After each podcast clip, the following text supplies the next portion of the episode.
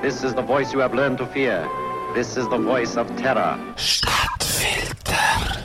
Heute gehen wir der Frage nach, gibt es eigentlich Vampire? Das sind die Untoten, die gern Blut saugen und sich von Jungfrauen ernähren. Aber klar gibt es die. Aber nur in der Literatur. In Realität gibt es aber ein Wesen, wo sich wie ein Vampir aufführt. Es treibt vor allem auf den beiden amerikanischen Kontinenten sein Unwesen. Es greift Tiere an und saugt ihnen alles Blut aus. Und darum heißt das Wesen auch Chupacabra, Spanisch für Geissenmelcher. Er, der Chupacabra, hat es aber nicht nur auf Geissen abgesehen, sondern auch auf Vögel, auf Schaf, auf Rinder, auf Küngel und sogar auf Ross. Zum ersten Mal ist der Chupacabra zu Puerto Rico in der Stadt Canovanas auftaucht. 1995 ist das gsi. Er ist aber auch schon früher. Ist er wahrscheinlich unterwegs gsi in den 1970er Jahren. Ist es zu Tierverstümmelungen gekommen. Doch eben hier im Oktober hat es zum ersten Mal einen Augenzeuge gegeben. Der Luis Guadalupe hat hier auf der Insel einen Polizeiposten aufgesucht und einem Tier erzählt, das er gesehen hat. Wie den Dämon hat es ausgesehen. Es war etwa 1,30 Meter lang. Es hat längliche, blutrote Augen und es ist wie ein Känguru mit starken Hinterbeinen gehüpft. Eine rote, gespaltene Zunge hat es die vor- und zurückgeschnellt ist. Der Chupacabra ja, auch Stacheln auf dem Rücken hat er gehabt, wo er aufrichten wie ein Kamm. Und er sucht das Blut aus seinen Opfern, indem er etwa ein 8 mm grosses Loch in sie einbohrt. Nach dieser Sichtung zu Puerto Rico haben auch andere Inselbewohner ähnliche Zeugnisse abgeleitet. Mehr als 2500 Tiere sind gefressen worden, auch später zu Michigan, auf den Philippinen und sogar zu Russland. Natürlich haben sich die Leute dann angefangen Gedanken zu machen, woher kommt der Chupacabra eigentlich her?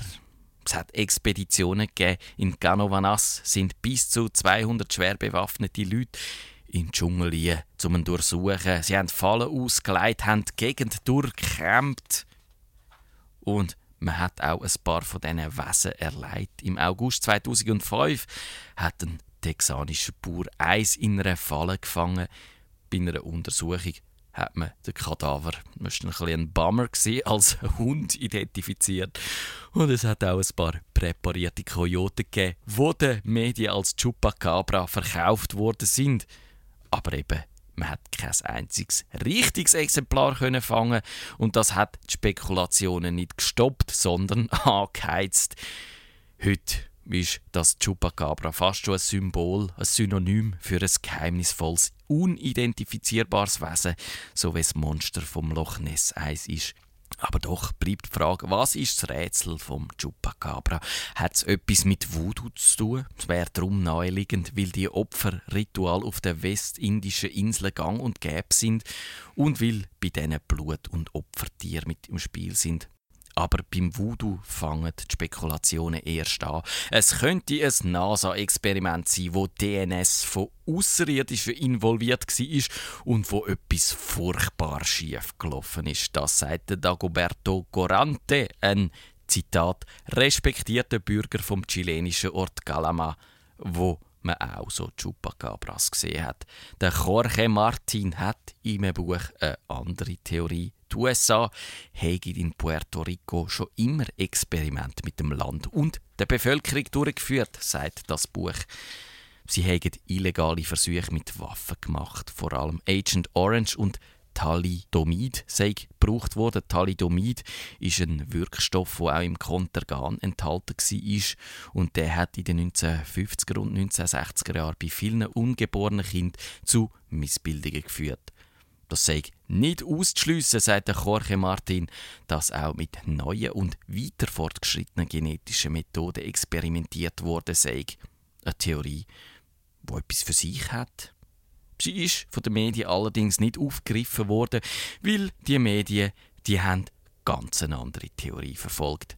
Nämlich die, dass der Chupacabra etwas mit Außerirdischen zu tun könnte ja immer die Außerirdischen. Komischerweise sind nämlich die Sichtungen von diesen Vampirwesen häufig mit UFO-Sichtungen zusammengefallen. fragen wir uns doch, steckt hinter dem Chupacabra ein Geheimnis um weiteres Regierungsprojekt? Oder vielleicht eine außerirdische Rasse? Der Benjamin Radford hat eine, nochmal eine ganz eine andere Theorie. Der Mann ist Redakteur bei einem skeptischen Magazin und er hat nachgewiesen, dass die ersten Sichtungen vom Chupacabra ziemlich genau mit einem anderen Ereignis zusammengefallen sind. Mit einem Ereignis, das im Kino stattgefunden hat, um genau zu sein. 1995 ist der Science-Fiction-Film Species rausgekommen. Da hat es ein Mischwesen zwischen Alien und Mensch gegeben, wo eine gewisse Ähnlichkeit mit dem Chupacabra hat.